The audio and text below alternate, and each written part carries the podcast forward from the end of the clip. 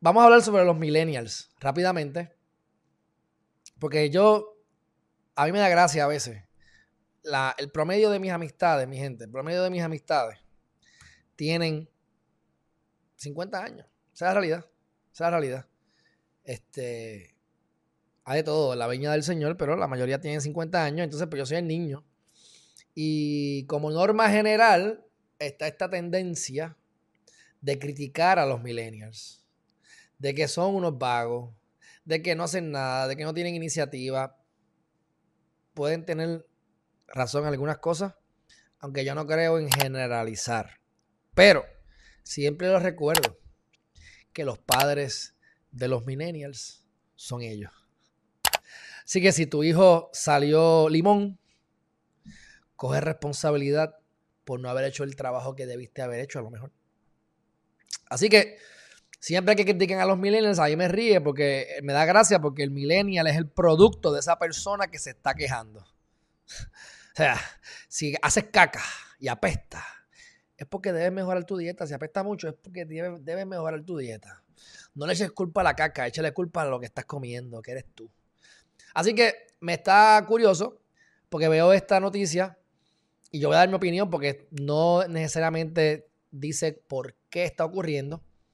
Pero hay un montón de millennials que alegadamente, no estamos hablando de Puerto Rico, hablamos de Estados Unidos como tal, están comprando casas en millones. Ok, lo que lo, traigo al, al, ruedo, porque como en Puerto Rico el problema que tenemos es que la gente se queda viviendo en casa de los papás hasta mucho tiempo. No es que sea problema, eso no es mi problema realmente. Pero como norma general, en Estados Unidos a los 18 años eres mayor de edad y a los 21 en Puerto Rico. ¿Por qué, mi gente? ¿Por qué? Porque a los 25 te están viviendo con los papás. Para que por lo menos tengan ahí tres años de gracia para coger pensión, los mamás. Llega, mamá, sin que me den la feminista. Deberían ser los padres también. Si yo fuera padre y estuviese en un divorcio, haría lo posible porque me la custodia. Gracias a Dios y a la Virgen y a todos los santos que me quieren y me protegen. No tuve hijos. Pero bueno, hay varias opciones, hay varias probabilidades. Ellos lo que están diciendo aquí es que el 38% de los millennials que nacieron entre el 81 y el 96 son, número uno, la población adulta más grande. Así que cuidado, mi gente, porque son la población más grande y nosotros hemos estado siempre haciendo lo que quiere la gente que están ahora en la tercera edad o llegando a ella, los baby boomers que comienzan en el 64 y se van hacia atrás a los 40 por allá. Pues nosotros hemos hecho lo que ellos han querido. Por ejemplo, ¿por qué son conservadores en la política? ¿Por qué eh, atacamos a la religión, a los religiosos, a los conservadores, a los viejitos? Porque esos eran, esos son los que votan siempre y han sido la mayoría, pero se están muriendo. Se están muriendo. Y la gente nueva no están haciendo. Así que las generaciones después de los millennials no creo que vayan a ser más grandes que los millennials, por lo menos por las próximas dos o tres generaciones. Lo que significa que ahora nos toca a nosotros. Ahora la gente va a tener que hacer lo que nosotros queremos que hagan. ¿Por qué? Porque somos mayoría. Yo nací en el 1984. Según esta data, ¿verdad? Yo siempre tengo la duda porque hay gente que pica, dice que del 84 es que, es que acaban los millennials este, o el 83, según esta data, y voy a, agrandarlo por acá, dice en el 1981 al 96. Por lo tanto, si me dejo llevar por eso, que no está claro como queda nunca, porque siempre cada cual tiene su pensamiento, soy millennial, soy millennial. Entonces, número uno, hay un montón de cosas tecnológicas que están pasando. Yo le he dicho a ustedes que ese no es mi caso. Vamos a ponerlo de esta manera, positivo, todavía. Pero cada vez conozco más gente, no porque lo leo en un libro, como podemos leer a Elon Musk o podemos leer a Bill Gates en la noticia. No, no, que los conozco personalmente. Que se están saltando, chavo. Es más, ya yo no me atrevo ni a decir que se están saltando, chavo. Porque a lo mejor ya eso no es mucho. Se ganan 100 mil, 200 mil pesos al mes. Y eso pues, para mí es bastante. Pero cada vez es más común. Así que yo lo que quiero que ustedes abran su mente, porque les sigo diciendo que hay un montón de oportunidades en, estos momentos, no solamente en las acciones, sino en bien raíces, en lo que te dé la gana, en trabajar remoto, en, en, utilizar el libro, que les he dicho que no puedo darles, no les puedo decir mucho porque realmente no lo he publicado, así que no puedo decirle, ah, no han hecho tal cosa, no, porque no les he dado el libro, es mi culpa, tú sabes. Pero van a ver ahí cómo, aplicando ciertas cosas, van a poder, tienen mucha mayor probabilidad de salir adelante que antes.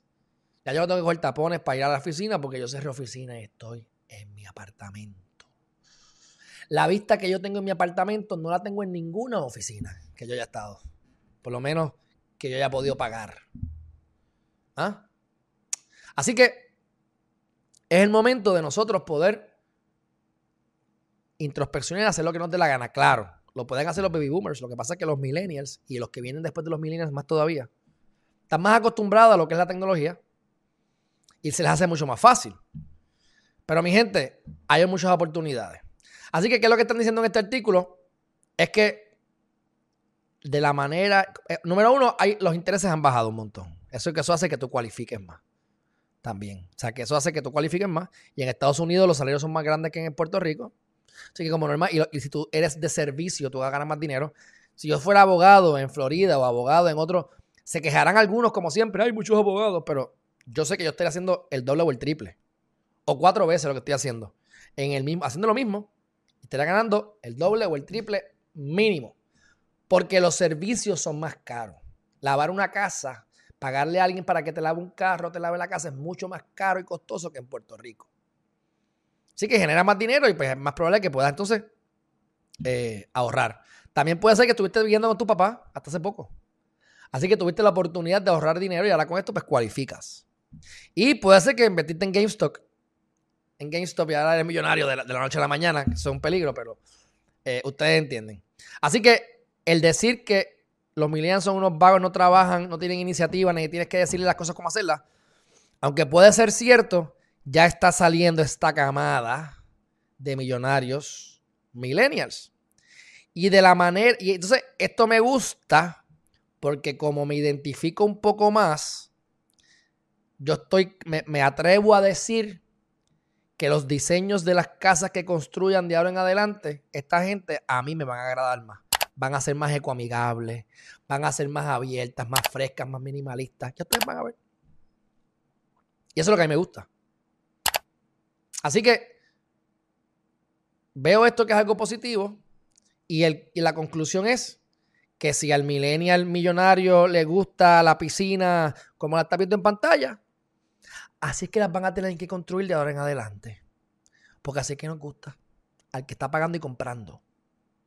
Así que, si habla mal de los millennials, recuérdate que los millennials tuvieron padre y madre. Y ese padre y madre posiblemente fuiste tú.